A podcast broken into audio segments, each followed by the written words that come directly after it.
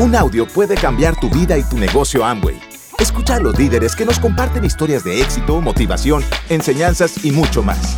Bienvenidos a Audios INA.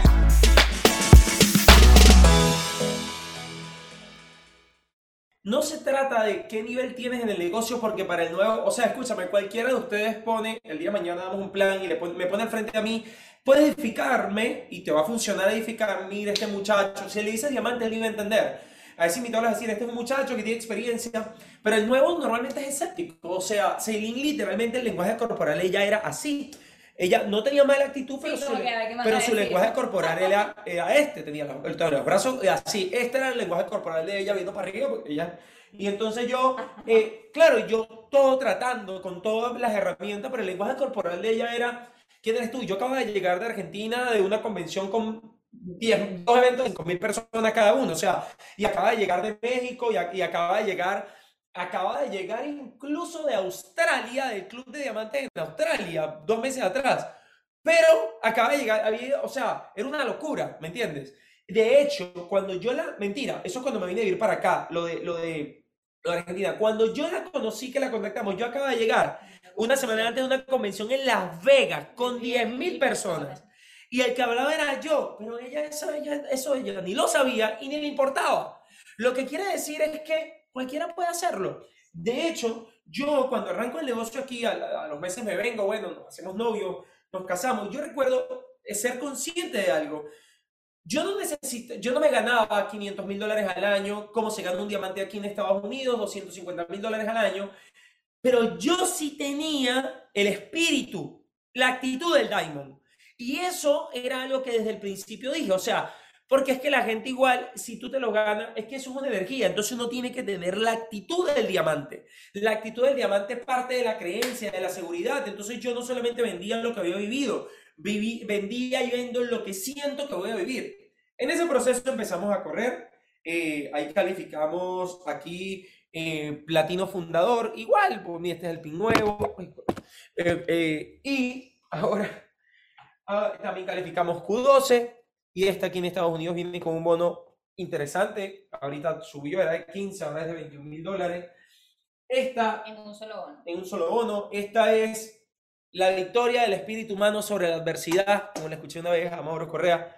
Esta es mi copa de diamante. Pero me toca de nuevo porque.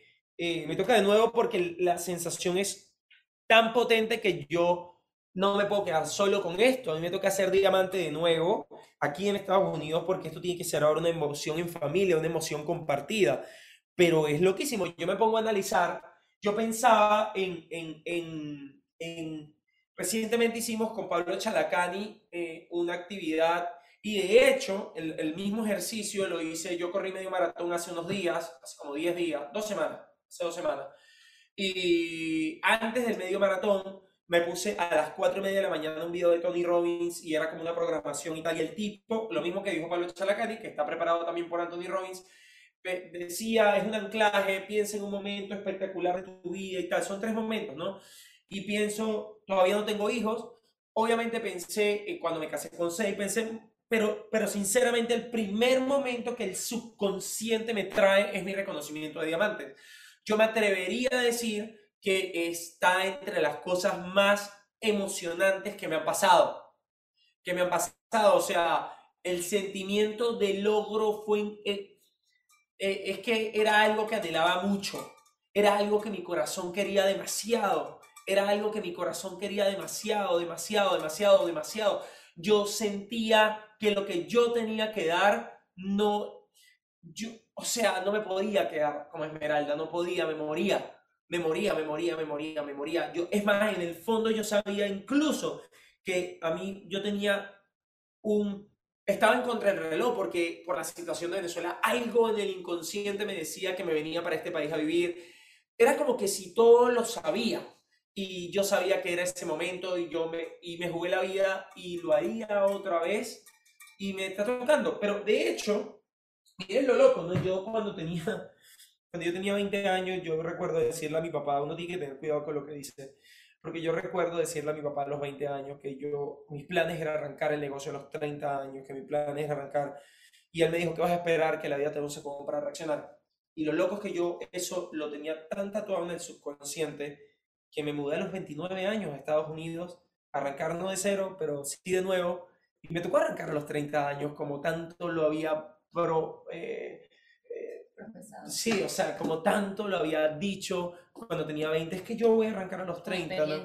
Sí, y sí, cuando tenga experiencia y todo lo que decreté, todo lo que decreté terrible, pero bien, o sea, llegué a Latinoamérica, digamos que esa fue mi, mi, pasantía, mi primera parte, pero es increíble, yo lo decreté, yo decía, yo a los tres, papá, es que yo quiero arrancar a los 30.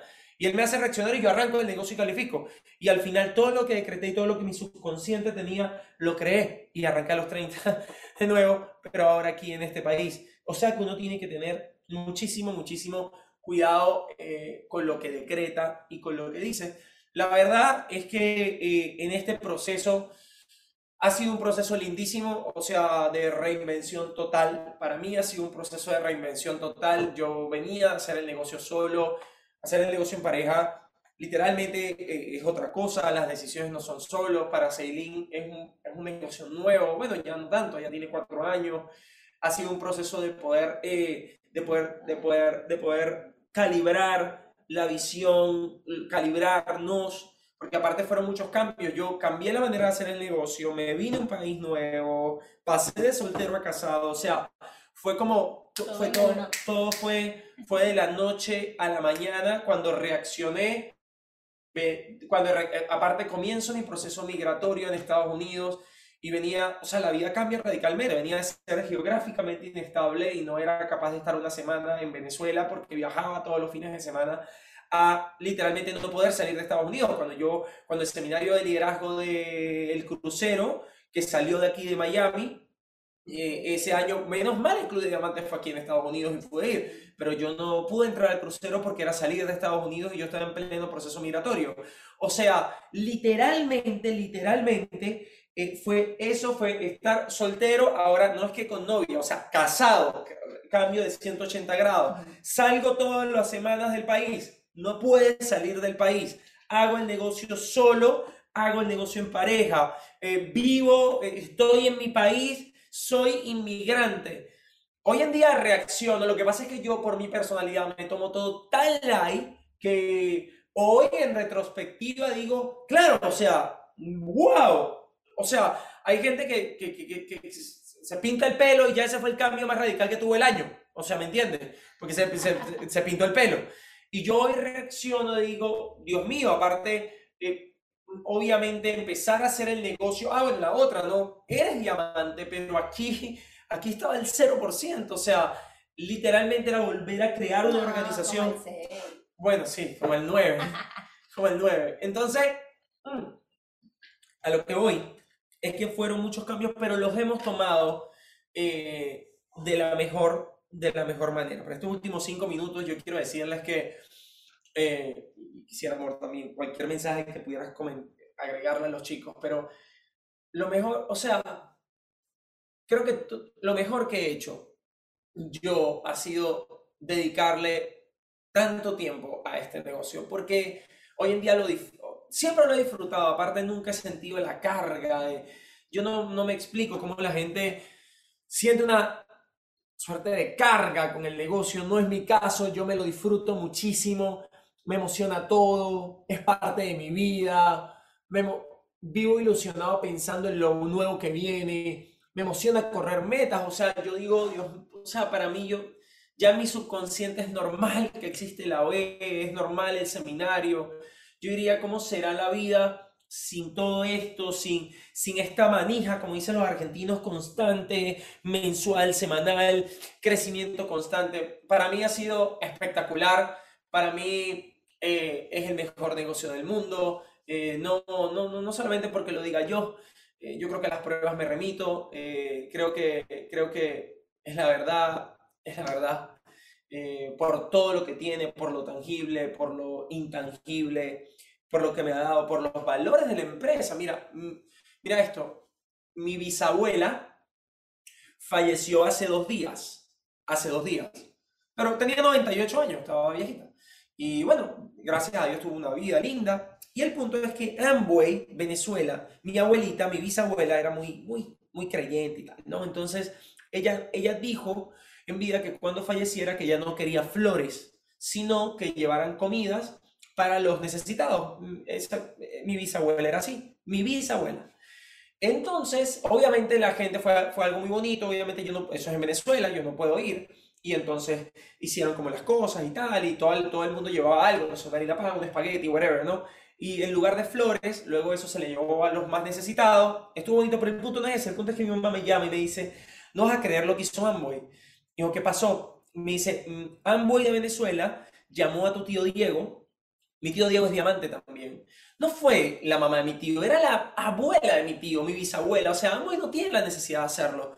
Y llamó y dijo que, que, querían mandar a, o sea, querían hacer una atención, mi tío los puso en contexto y Amboy ha enviado, Amboy Venezuela, ha enviado una carga increíble de comida no perecedera, una, o sea, para no sé cuántas familias, como digamos una especie de regalo, como en lugar de las flores que mandan, mandaron para el, todo el tema del funeral para que fuese llevado para los necesitados. Escúchame.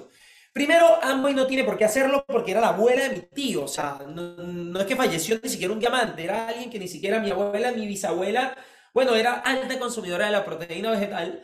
Pero lo que quiero decir es que Amway no tenía la necesidad de eso, no tenía ni siquiera la necesidad, si acaso mandaba una condolencia y si acaso, ni siquiera era una IBO, era una señora de 98 años, mucho menos tenían que mandar ni medio atún, ¿me entiendes? Mucho menos ni medio atún. Entonces ver la delicadeza, los valores en los cuales se mueve la empresa, eso es mucho más grande Cualquier bocón puede venir a decir allá afuera, no, es que esta empresa es nueva porque aquí tenemos activos digitales. Papi, yo quisiera saber si la empresa esa, si se muere tu abuela, no, mande, se va a enterar. Tú no existes, mi rey, para ellos. Tú no existes para ellos. Tú no existes. Y cuando yo veo lo que hace Amway, digo, increíble. Increíble porque en Venezuela, por más de 20 años, dio pérdida. Dio pérdida por el tema de la moneda y se quedaban.